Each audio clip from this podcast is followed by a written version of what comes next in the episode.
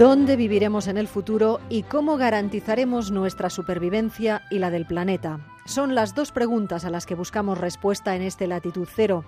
Ahora mismo la realidad es que avanzamos más bien en dirección contraria.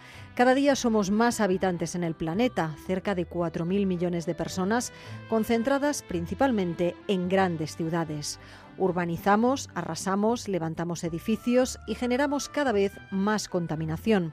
El 70% de los gases de efecto invernadero salen de las ciudades. Afortunadamente, algunos empiezan a hacer los deberes y están tomando medidas para reconducir la situación.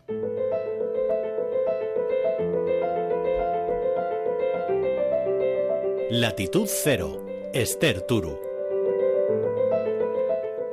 Como en todo lo importante es ensayar, probar, ver cómo se pueden gestionar los entornos de manera más sostenible.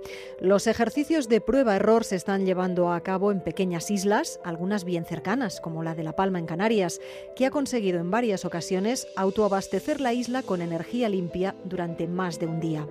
No es el único caso. En la isla escocesa de Eigth o la de Samso en Dinamarca están trabajando en lo mismo, cómo cambiar los combustibles fósiles y contaminantes por energía limpia, cómo respetar el medio ambiente, cómo hacerlo posible y mantenerlo después en el tiempo.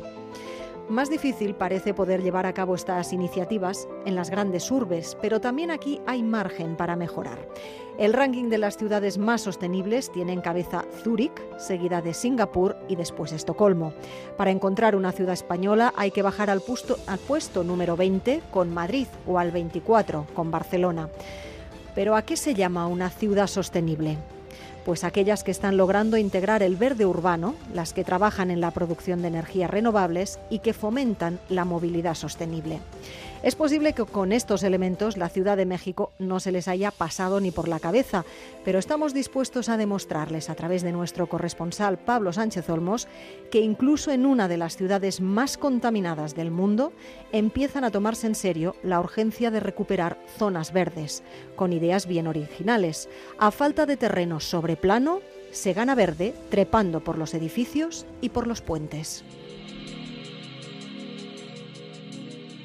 París, 1924. Un arquitecto y pensador que responde al nombre de Edouard Le Corbusier lanza una premonición al mundo publicada en su libro La ciudad del futuro. Una crisis de humanidad se abate sobre las grandes ciudades. La ciudad, dice, se está desmoronando, no puede durar mucho más, es demasiado vieja. Aunque el francés no quiso dejar a la humanidad huérfana de recetas para combatir esta sentencia apocalíptica y añadió lo siguiente, la arquitectura será el punto de partida del que quiera llevar a la humanidad a un porvenir mejor. Casi 100 años después de que escribiera estas palabras, las ciudades siguen siendo el centro neurálgico de de la civilización, pero el crecimiento descontrolado y la sobrepoblación están empezando a mostrarnos los síntomas de eso que Le Corbusier denunciaba hace tanto tiempo. ¿Qué diría este pensador francés si visitara las megalópolis que se pueden encontrar a lo largo y ancho del mundo? La Ciudad de México es uno de los ejemplos del crecimiento desorbitado de las urbes, la segunda más poblada del mundo detrás de Tokio y entre las tres más grandes en extensión. Cada conductor pierde en esta ciudad más de 227 horas al año atrapado en el tráfico, lo que otorga al Distrito Federal el dudoso honor de estar también entre las más contaminadas de todo el planeta Pensar en la capital mexicana nos conduce irremediablemente a muros de concreto, automóviles, un mar de gente caminando en todas direcciones y un aire denso que a veces cuesta respirar. Afortunadamente hay gente dispuesta a cambiar las cosas y como ya predijo Le Corbusier, será la arquitectura la encargada de corregir esta situación. Fernando Ortiz es un joven arquitecto mexicano y fundador de Verde Vertical. Yo estudié arquitectura y mientras estudié arquitectura llegó a mí un dato que me llamó muchísimo la atención, que es la Organización Mundial de la Salud. Determina que cada habitante de cualquier lugar del mundo tiene que tener como mínimo 9 metros cuadrados de área verde. Eh, todo esto con fines de prevenir enfermedades respiratorias. Y entonces me, tomé la tarea de ver cuántos metros cuadrados de área verde por habitante tiene la Ciudad de México. Y tenemos 3.7. Es decir, tenemos un déficit de áreas verdes de 5.3 que multiplicó por el número de habitantes que somos. Es cerca de 40 millones de metros cuadrados de, de áreas verdes para cumplir con el mínimo de la norma de la Organización Mundial de la Salud. Derivado de eso, decido poner todos mis conocimientos a favor de recuperar las áreas verdes de nuestra ciudad. Y el problema que surge en ese momento es que no hay 40 millones de metros cuadrados disponibles en la Ciudad de México. Para lo cual me pongo a investigar qué soluciones tecnológicas existían y llegó con las azoteas verdes, con los techos verdes y con los jardines verticales. Una idea que se encontró por primera vez cuando visitó Madrid precisamente, en concreto la fachada del Caixa Forum. Esta inspiración le sirvió para imaginar una manera efectiva de combatir la contaminación de su natal Ciudad de México, aunque el camino hasta el día de hoy ha estado plagado de dificultades, primero las legales para implantar estos jardines que fundó el francés Patrick Blanc y cuya patente se liberó recientemente. También tuvo que convencer a la población y a las autoridades mexicanas de la necesidad de emprender un megaproyecto costoso y que nadie quería financiar. Entonces, a 10 años de haber fundado Verde Vertical, decido cambiar la estrategia y decido hacer proyectos a escala metropolitana. Al tocar territorios de la vía pública, esas decisiones de, de, por qué vamos a salir al espacio público ya no es una, una decisión de un grupo de arquitectos, sino teníamos que hacer un consenso ciudadano, pero necesitamos ser miles o decenas de miles de ciudadanos queriendo esto para que realmente lo logremos. Así fue como a través de la plataforma change.org consiguieron sumar casi 85.000 firmas y convencer al gobierno capitalino de escuchar su idea. En la actualidad Vía Verde ya es el proyecto naturista urbano más grande del mundo. Dos millones y medio de plantas distribuidas en las más de mil columnas y 27 kilómetros que componen el periférico, la vía rápida de la ciudad por la que cada mes circulan más de 22 millones de personas. Y lo mejor de todo es que el coste para la ciudadanía ha sido cero. Una de cada 10 columnas se destinan a publicidad, con la cual la iniciativa privada es la que termina financiando el proyecto, aunque este no es su único beneficio. Mejoran la calidad del aire, reducen eh, son muy buenos aislantes térmicos y son muy buenos aislantes acústicos. Tenemos ubicados esos tres beneficios en términos ambientales. Luego tenemos una parte que a mí me gusta muchísimo, que es la parte de los beneficios sociales en donde a lo largo de la cadena de valor de este proyecto hemos empleado a cerca de 750 personas, de las cuales más de 50 es gente que está en la cárcel, que tiene familia afuera, y entonces logramos establecer un programa social en donde la gente que está dentro de las cárceles nos ayuden a confeccionar la tela, que a cambio de eso ellos reciben un salario que a través de este programa con el gobierno de la Ciudad de México, ellos pueden decidir a qué familiar se le envía afuera. Entonces pueden permitirse seguir pagando la escuela de sus hijos. Entonces es un programa muy interesante. Y luego los, el, el cuarto beneficio, hemos sido muy cuidadosos en el ciclo de los materiales que escogemos. Hemos usado más de 3 millones de botellas de PET de la basura de la Ciudad de México, que las picamos, las fundimos, se vuelven un hilo, luego se punzona, que se vuelve esta tela especial que le permite crecer a las plantas y finalmente el material vegetal. El objetivo que se marca esta comprometida firma de arquitectos es conseguir para el año 2030 que la Ciudad de México pueda tener 9 metros de área verde por ciudadano, un ambicioso reto que emprenden con la certeza que un día presentó el francés Le Corbusier, utilizar la arquitectura para recuperar las áreas verdes y establecer de nuevo una perfecta sinergia entre naturaleza y urbanismo. Latitud Cero, Esther Turu.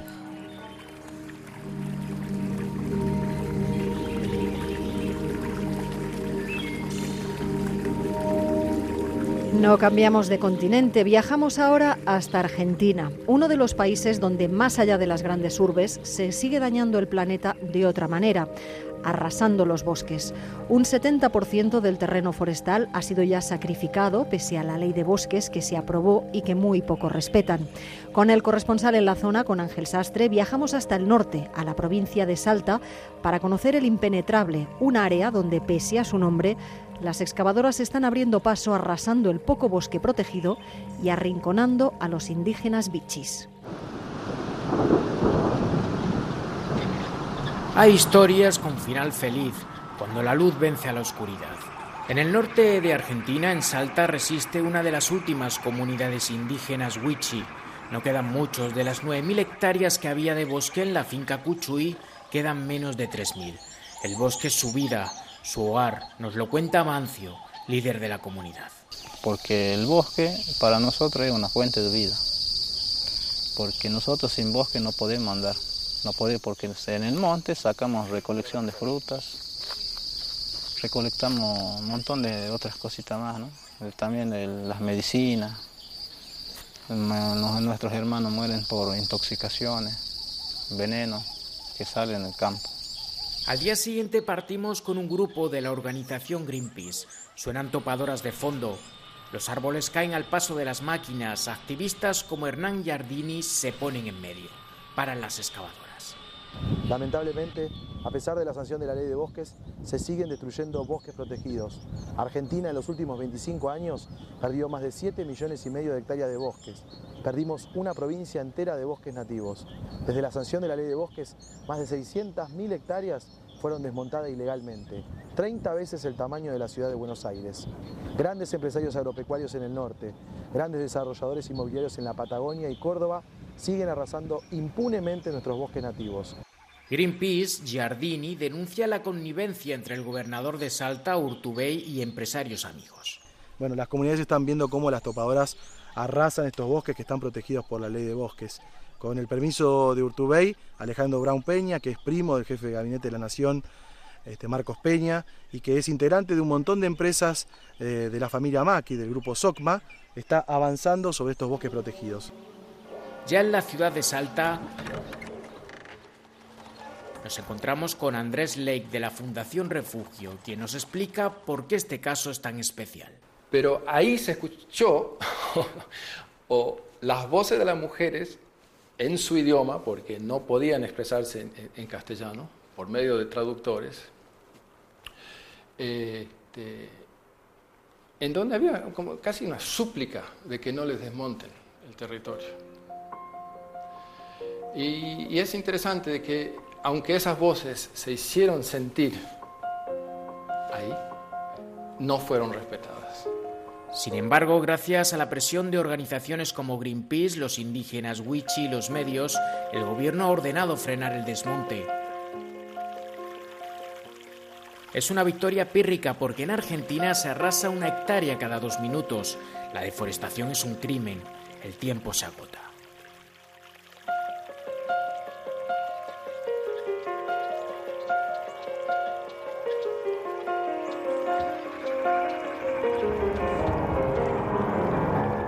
Latitud Cero, Esther Turu.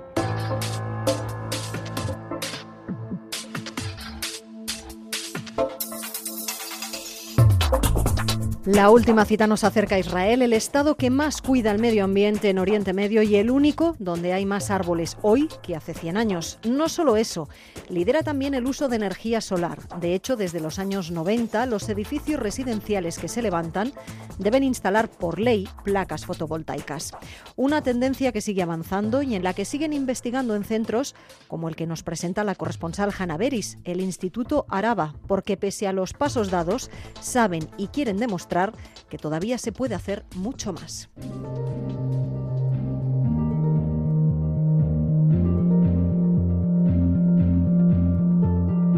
Israel ha alcanzado un alto nivel de desarrollo en energías renovables y tecnologías capaces de cuidar el medio ambiente, pero quizás uno de los mayores aprendizajes en este tema es el que simboliza el Instituto Arabá, ubicado en el desierto del mismo nombre en el sur de Israel. La ecología no tiene fronteras. Si un río está contaminado puede afectar a todos aquellos que habitan junto a su cauce, sean o no países amigos. En una zona donde aún hay no pocos conflictos por resolver, comprenderlo es no solo filosofía, sino también realpolitik. Es por eso que en el Instituto Arabá en Israel, dedicado justamente a temas de ecología y medio ambiente, un tercio de los estudiantes son israelíes judíos, otro tercio árabes de distintos orígenes y el resto estudiantes llegados del exterior a aprender de la experiencia israelí. Yael Reich, egresada ya hace años del instituto, explica la lógica del Instituto Arabá que la naturaleza no tiene fronteras. No se puede trabajar los temas de ecología y medio ambiente uno solo en su casa, sino que hay que hacerlo junto con los vecinos, Jordania, eh, Egipto eh, y la autoridad palestina. Las diferencias políticas no desaparecen, pero lo que cuenta, dice, es el común denominador. Más allá de la filosofía secular del instituto, vale la pena compartir con nuestros oyentes al menos un ejemplo de lo que allí presentan. Elegimos la villa que no tiene conexión ninguna con la red eléctrica y en la que se presentan diferentes tecnologías que sirven para producir electricidad y agua en forma limpia y favorable para el medio ambiente. El doctor Tarek Abuhamed, director académico del instituto, recalca que ese es precisamente el objetivo. Aquí la meta es el uso de energía renovable para producir electricidad y el agua que consumimos diariamente. El doctor Tarek Abu nos da algunos ejemplos.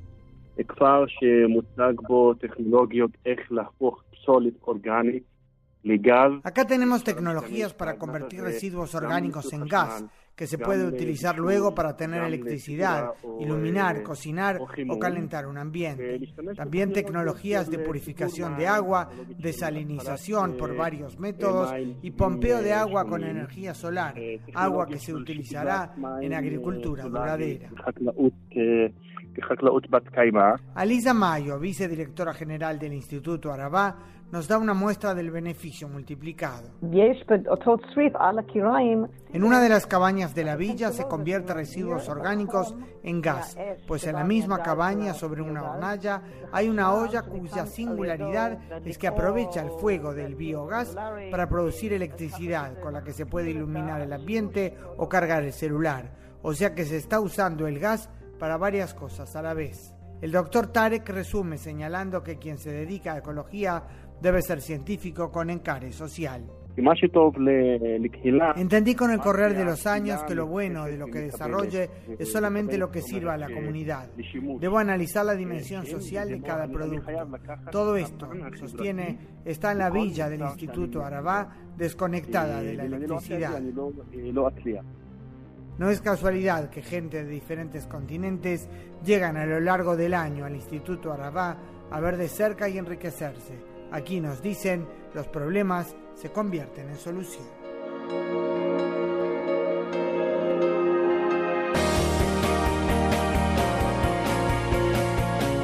No está en la lista de urgencias de los políticos ni entre los asuntos que más preocupan a los ciudadanos cuando se les pregunta, pero construir ciudades más verdes y más habitables es imprescindible.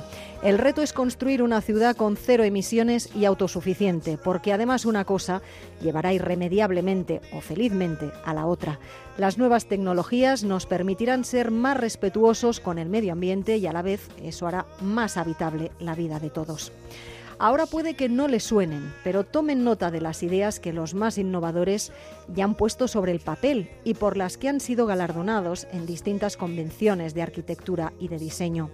Tomen nota, por ejemplo, del proyecto Solbud de Agan Kursu, paneles solares incrustados en estructuras que tienen forma de árbol, o el proyecto Maker, basado en la idea de poder construir casas impresas con material orgánico en 3D o una ciudad sin carreteras, una idea soñadora que abrazaría más de un alcalde. Son ideas de futuro, pero ¿quién dice que el futuro no está a la vuelta de la esquina? Tal vez estas serán las casas de sus hijos. Latitud Cero, Esther Turu.